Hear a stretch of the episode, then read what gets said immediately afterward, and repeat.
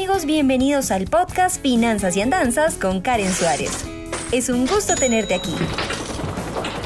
Exploraremos de la manera más sencilla posible el mundo de las finanzas, la economía, el emprendimiento y la productividad. Y claro, te contaré algunas de mis andanzas. Aquí vamos. Hola, hola y bienvenidos a un nuevo episodio de Finanzas y Andanzas. Y hoy es viernes, la sección favorita de muchos de ustedes, que es viernes de andanzas y viernes de historias. Y hoy quiero contarles sobre mi primer trabajo y por qué decidí tomarlo. Y esto se, re, no sé, hay que devolverse muchos años atrás eh, a la Karen Suárez de 15 años que decía se decía a sí misma como no soporto pedirle plata a mis papás. Había algo dentro de mí que me decía no me avergüenza, no me parece, no es justo. Era una mezcla como de, ah, pedirles para que de pronto me digan, mm, en este momento, ¿para qué? O de pronto no pedirles y quedarme con las ganas de comprar o hacer algo. Y desde esos, no sé, desde esa edad que recuerdo que tenía 15 años, decía como, necesito mi propio recurso económico. De hecho, creo que eso fue uno de los grandes motivantes por los cuales empecé a educarme financieramente como la edad en Colombia para trabajar sin inconveniente alguno, son los 18 años, uno puede trabajar menor de edad pero necesita permiso de los papás, yo seguí en el colegio, entonces decidí esperar, a los 18 años casi que recién cumplidos decidí buscar mi primer trabajo. Y me presenté una temporal que me ofreció un trabajo para volantear el producto de un laboratorio. En ese momento me parecía que estaba bien, estaba iniciando mi carrera de administración de empresas y el volanteo me parecía una tarea que, bueno, digamos, a sol de hoy me parece que es de valientes, que es de resistencia física y mental, porque incluso uno tiene que luchar con las miradas de las personas eh, o con la ignorancia de las personas y ser lo suficientemente ético y fuerte para no botar los panfletos ni tirarlos a la alcantarilla como muchas veces uno ve. Esas son las razones por las cuales las temporales hacen pruebas psicotécnicas. Yo a esa edad pensaba como, ¿por qué para una tarea tan sencilla como es volantear me están pidiendo que llene unos datos, unas pruebas psicotécnicas, ejercicios matemáticos, perfil psicológico? Y yo decía, no entiendo, es una tarea demasiado sencilla para esto. Bueno, esa era la ignorancia hablando porque ahora lo entiendo bien, porque más allá de la cuestión técnica de tomar un papel y dárselo a otra persona, es tener la responsabilidad suficiente eh, y que la empresa esté segura de que tú no vas a desperdiciar sus recursos. Inicio entonces yo eh, a presentar mis pruebas psicotécnicas, me va bien, digamos que pues sí, paso, quedo ahí registrada en el laboratorio y voy a la capacitación y acá viene la parte divertida de la, de la historia, quiero que se preparen para escuchar esto. El producto que tenía que volantear era un potenciador sexual.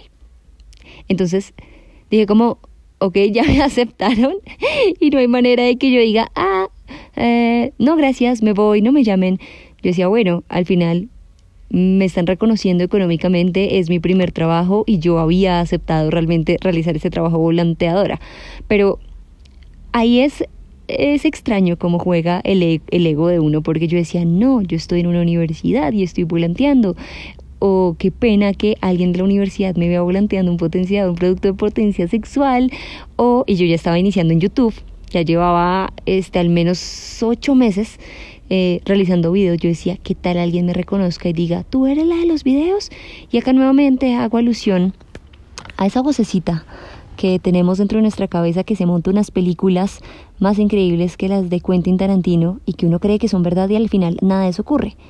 Bueno, no ocurrió, nadie me vio, no pasó nada, nadie nunca me comentó en YouTube, ah, tú eres la que volanteaba potenciadores sexuales, nada de eso. Pero más allá de eso, la reflexión es ¿Y qué pasa si hubieran visto? Y entendí entonces en ese momento que el trabajo no es deshonra, que mientras hagas una actividad que es legal, sí, que es sostenible, está bien, es tu trabajo. Y debes hacerlo porque te reconocen económicamente y porque no es un trabajo que deba avergonzarte de ninguna manera. Yo era muy juiciosa, de hecho separaba los paquetes de los volantes y tenía que eh, acabar recuerdo mucho, eran seis cajas repletas de volantes de diferentes presentaciones y yo lo que hice fue calcular más o menos cuánto tenía cada caja eh, contar el tiempo que me daban para repartirlo y adicionalmente hacer los paqueticos y yo metía un paquete de volantes, sí, me iba a clase de la universidad, salía y empezaba a repartirlos en los puentes peatonales cerca a mi casa, en las salidas de las universidades y demás. No se imaginan cuánto me forjó este trabajo eh, que duró ocho meses porque aprendí muchísimas cosas.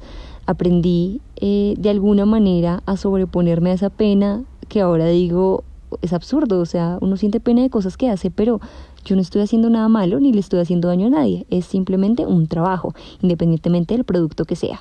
Aprendí a sobreponerme también a esa pena que, que me iba a dar que alguien me viera haciendo eso. Y nuevamente retomó, no tiene absolutamente nada de malo. Y aprendí sobre todo a seguir instrucciones.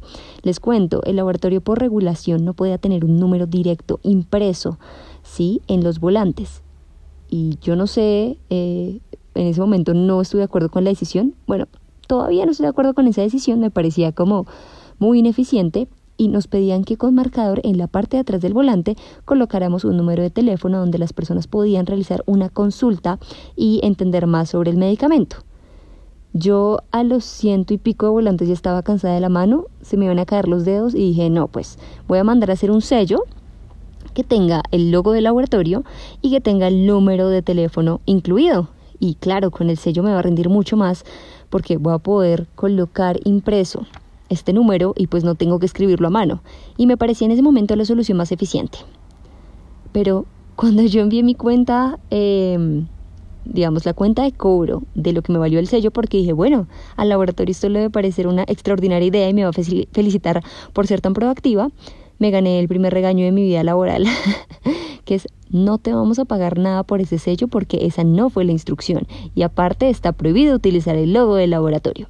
Y yo dije, bueno, en ese momento me dio me dio rabia, sinceramente, porque yo decía, o sea, pretenden que coloquemos en todos los volantes el número telefónico, pero cuando hago un sello para hacerlo más rápido no me lo aceptan. Está bien, seguí colocando las cosas eh, a mano y a mi corta edad, 18 años, un sello que valía 30 mil, para mí era un montón de dinero que pues eh, simplemente creí que lo iba a invertir para ser eficiente, pero terminé botando el dinero. Después de volantear y, de mucho andar por las calles, de pararme en las grandes plazas, universidades, salidas de centros comerciales, aprendí, eh, digamos, lo que es en verdad un trabajo que requiere de un gran esfuerzo físico y sobre todo esa sensación de repartir el último volante de ese paquete. Aprendí a saludar a desconocidos, a mirar a los ojos, a decirles buenos días, buenas tardes, buenas noches, entregarle un volante y a despedirme con una sonrisa de aquellos extraños que seguían derecho y ni siquiera volteaban a mirar. Y ahora les cuento, cuando veo un volanteador en la calle, le recibo el volante porque sé que está ahí, hace parte de su trabajo y que es un trabajo justo y honrado. Después de eso les cuento que tuve una aventura en el laboratorio porque aparte de esa actividad teníamos que ser compradores incógnitos. Y esto era una tarea bastante interesante y titánica porque lo que tenía que hacer era preguntar por cierto producto en la droguería, que esta vez no voy a decir cuál es, pero también era bastante complejo. Y las personas pues el, farmacéutico que atendía allí eh, seguramente te daba opciones. Y tú decías, mm, ¿qué otra opción tienes? Entonces te decía las otras opciones de otros laboratorios. Lo que tú tenías que decir era, ah, bueno, vengo en un rato, gracias, y anotar que te había hecho de primeras, de segundas y de terceras. Eso quiere decir que el laboratorio estaba midiendo qué tan posicionados estaban en la mente de los farmacéuticos para saber si los, los recomendaban como primera opción. Y este ejercicio fue bastante interesante porque incluso lo llegué a hacer con mis amigos, lo actuábamos, nos divertíamos con eh, mi un gran amigo de mi colegio él vivía en un barrio en donde había muchas este, droguerías que tenía que visitar. Y con él nos íbamos tomados de la mano como si fuéramos novios y preguntábamos por aquel medicamento. Eh, entonces nos gustaba mucho ver la reacción de las personas y aparte yo salía, llenaba mi plantilla, hacía mi trabajo y también pasaba un rato alegre con mis amigos. Después de eso entendí muchas cosas, aparte de las que les he contado, y es que uno nunca sabe cómo empieza ni dónde va a terminar.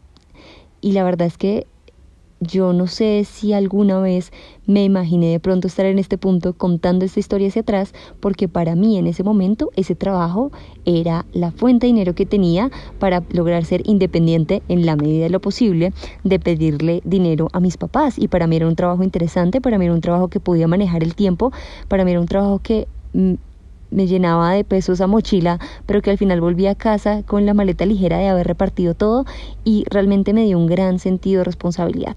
Para mí ese primer trabajo fue necesario, me enseñó a colocar el ego en su lugar y sobre todo me enseñó de humildad, que creo, que creo definitivamente que es una de las características más grandes que tienen los seres humanos, porque independientemente de donde vengas o donde donde estés parado en este momento, todos tuvimos un origen. Y un origen que muchas veces uno dice, ay, mejor no cuento esto, pero saben, en, en Viernes de Andanza siempre eh, abro mi corazón para ustedes y les cuento estas historias que pueden incluso rayar en lo íntimo, pero que de todas maneras disfruto y digo, creo que las personas deben saber que incluso una persona que habla de finanzas personales y libertad financiera y es youtuber de esto, también volanteó alguna vez y no tiene nada malo. Es un trabajo que ah, cualquier persona debería probar al menos por una hora para aumentar su empatía, para probar su resistencia y sobre todo su paciencia. Gracias por conectarse en estos viernes de andanzas y recuerden que aparte de escucharnos también podemos vernos en mi canal de YouTube en donde subo contenido semanalmente. Nos vemos, chao. Gracias por escuchar Finanzas y Andanzas. No olvides suscribirte para seguir en contacto con este podcast. Soy Karen Suárez y nos escuchamos a la próxima.